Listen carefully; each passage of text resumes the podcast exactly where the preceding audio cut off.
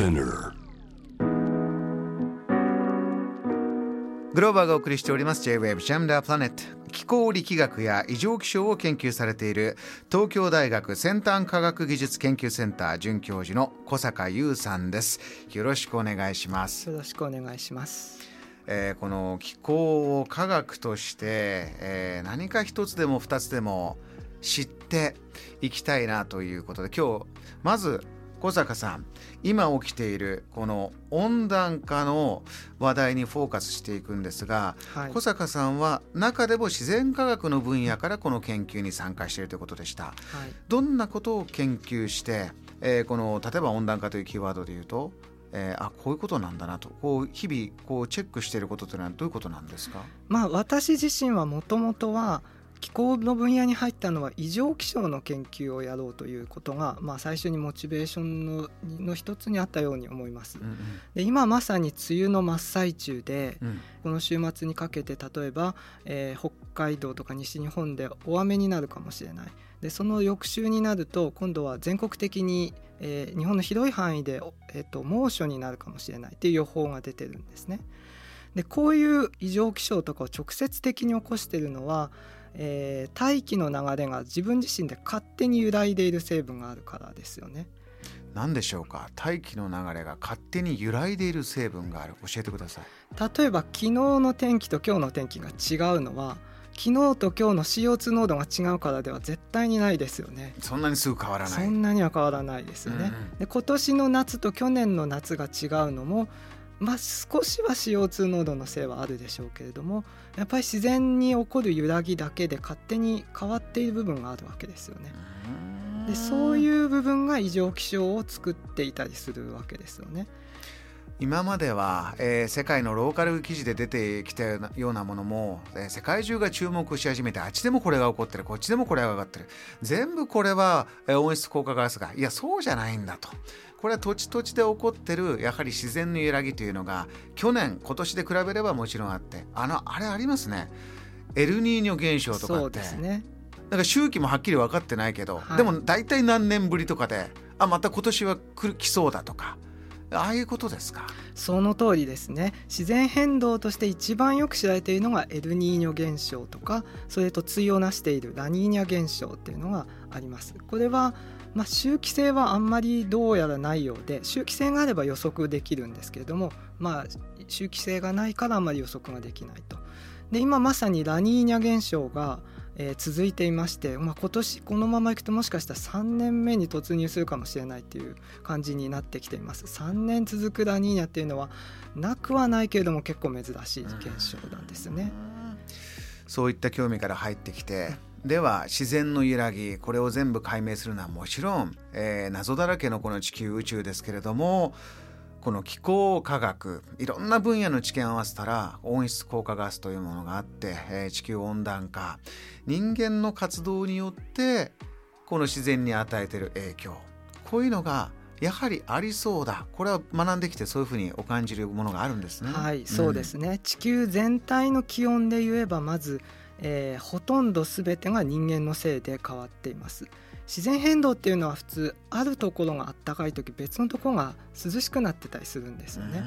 だから地球全体で平均すると自然変動の影響っていうのは大体消えるんですよね。完全には消えないけれども大体消えると。でそれをさらに100年とかいう時間でどれだけ変化してきたかっていうことを観測データとモデルシミュレーションを組み合わせて比較していくと、えー現在起こっている地球温暖化、えー産業革命前じゃなくて、え19世紀後半から比べて現在地球温暖化レベル全球、え地球全体で平均した気温の上昇量が約1.1度あるんですけれども、まあ、それはもう100%人間のせいであるということを、まあ、数字で出しています。この人が、えー活動することで地球のその平均した気温が長いスパンで見ると上がっていってるじゃあどんな活動がこれに影響を及ぼして。で気温が何度上がると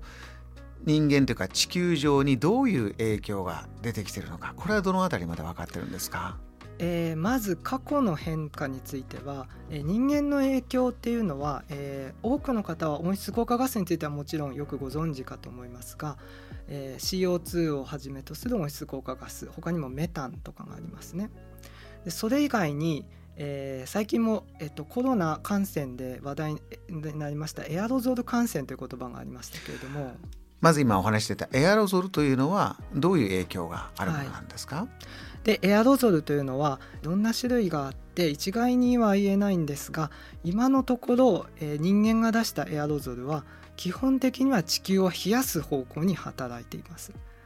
どういうメカニズムで冷やすんでしょうか？はい、えっとエアロゾルがまあ例えば大気汚染物質が大気に漂っていると空気って白っぽくなりますよね。えー、あのコロナ禍でえっと大気汚染物質の量が減ったら空が青くなったっていうことがありましたけれども。えー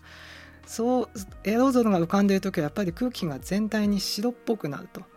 で白っぽくなるっていうことは太陽光を反射して宇宙に返す部分が多くなるっていうことなんですよね。あの白い T シャツ着てた方がいいよ。黒い T シャツは吸収しちゃうから夏場お話ありますが。うん。はい、なのでエアロゾル人間が出してきたエアロゾルのせいで少し地球は冷やしてきていたんです。うんうん、で、えー、現在の、えーえー、推定値、まあ、昨年の IPCC の報告書による推定値だと大体温室効果ガスは地球を1.5度、えー、温暖化させるように働いていて、ね、まあ、エアロゾルが0.4度冷やすように働いていて、うん、えー、そのトータルの効果が、えー、現在のプラス1.1度という温暖化レベルに反映されているというふうに推定されています。小坂優さん、はい、えー、今目の前で起きていることにまあ、かなり不安になってる方も、えー、多い。エコ不安症という言葉が出てきてもう先の未来が暗い気持ちになっちゃう。ただこういうことを知っていくとね、不安になるよりも何かできることがあればやるとか、えー、必要以上に不安にならなくていいであるとかいろいろあると思うんですよね。まず小坂さん今日本で暮らしてると目の前に大変暑い夏が来てこれ大変なことになるんじゃないか。異常気象、えー、こういうニュースも出てきております、はい、異常気象から研究に入った小坂さんはまず今年の夏はどうご覧になってますか？えー、この週末にかけて、まあ、大雨の予報とそれから来週以降、えー、大変な猛暑になるのではないかという予報になっています。でこの状況が、えー、2018年4年前ですね、えー、いわゆる西日本豪雨というものがあった年ですけれども、はい。うん、その直前に6月29日に、えー、関東甲信は梅雨明けしています、うん、6月に関東甲信で梅雨明けしたのは史上初めてのことです。そうですか。はい、うん、でその時とよく似た大気の状況に今なっています、うん、とてもよく似ているんですね。でもしかしたら来週梅雨明けるんじゃないかっていう話も出てきてはいます、でそうですねなので、まあ、その後その時はその後梅雨が関東甲信で梅雨明けした後、え、もう一回梅雨前線が戻ってきて西日本で大雨になったわけですが、まあ、それがまた繰り返されるかどうかはまだ今の時点では分かりませんが、えーまあ、今年の夏とても暑くなるという予報は出ていますしどうやら暑くなるかと思います。小坂さんこの番組の冒頭でこういった気候変動地球温暖化を考えるときに対策と適用なんだ。この2つを考えていく。今目の前で起きてることは今すぐ、えー、CO2 排出量を削減してももちろん防げないわけですよね。ね。この適用目の前に起きてるじゃあ今年来年と、えー、続いていくこの例えば異常気象。これに関する適用というのはえー、小坂さんとしてはどういうものを、まあ、我々一人の暮らしなのか政策としてこういうことなのかお考えになっていることはありますか、まあ、私自身は適用は専門ではないのですが、はい。えーまあ、まずは社会基盤として、えー、災害に強い都市というものを作っていかなきゃいけない、まあ、ただそれはやっぱり何十年もかかることですよね。で一番手軽にできる温暖化対策っていうのは私はハザードマップを確認するっていうことだと思いますね。しっかりと、はい、やっぱり温暖化対策って言われると多くの方が、えー、CO2 排出削減っていうことを想像されると思うんですが、えー、そうやって温暖化を緩和するっていうことと同じくらい大事なのが、えー、やっぱり今後まだ温暖化は続くでしょうから変わっていく新しい気候に適応するっていうことなんですよね先ほどグローバさんおっしゃいましたように。そうするとえー、新しい気候に適応するっていうのは具体的にどういうことなのかっていうといろんなことがもちろん要素としてはあるんですが、まあ、私たちが直接経験するのはやっぱり異常気象、まあ、特に日本に住んでいると、えー、熱波と豪雨ですよね。熱波と豪雨ですよね。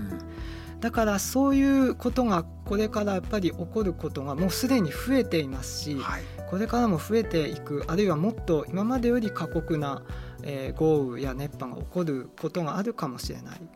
でそこに、えー、備えておくということ。まあえー、ご自ご自宅の近くの避難場所をちゃんと確認しておくとかご家族との、連絡手段を確認しておくとかそれも、身近な、すぐにできる温暖化対策だと私は思います。えー、政府が旗を振って一生懸命、やってる中にじゃあこういうものも予算をつけて国としてやっていく、その国それぞれですけれどもねこれも一つ大切なこと、個人個人として、まあ、今すぐできるのはハザードマップを確認して。小坂さんではこの対策緩和をするためにというキーワードになってくると今一番言われるのは CO2 の排出ゼロを目指そう。カーボンニュートラルというキーワードがありますこれを我々はどう思って今掴んでいけばいいのか教えてくださいはいまあ、私自身はどうやって CO2 排出削減をするかはやっぱり専門ではないのですが、まあ、なぜそもそもカーボンニュートラルを目指さなければいけないのか、ということがあります。でえっと、人間が CO2 を排出するとその分が新たに大気に加えられて濃度が上昇するわけですね。そして、えー、CO2 の濃度が高いと地球を加熱するというふうに働くわけです。じゃあ、えっと、人間が排出した分が100%大気に残るのかというとそういうわけではなくって人間が排出した分の大体今半分くらいを自然が吸収してくれるんですね。えー、具体的には、えー、陸に住んでいる生物が4分の1ぐらいを光合成で吸収してくれて4分の1ぐらいは海に溶けていくと。で半分くらいが大気に残って濃度を上昇させているわけです。でこのことと、えー、CO2 の濃度はだんだん上がっていくと、えー、地球を加熱する効果の増え方はちょっとずつゆっくりになってくるんですね。はい、でそのことの2つがうまく相殺するとまあおそらく偶然だとは思うんですけれども、えー、結局人類が、えー、CO2 を産業革命以前から累積で排出してきた CO2 の量と地球温暖化が比例するということが分かっています。半分は経験的な関係ですね。半分は理論があると。この排出された CO2 温室効果ガスというのはずっと長く長く長く積み重なって残っていくものなんですね。そうですね。えっと大気に放出されたものは数千年から数万年放っておくと大気に残ってしまうようなものです。JAM The Planet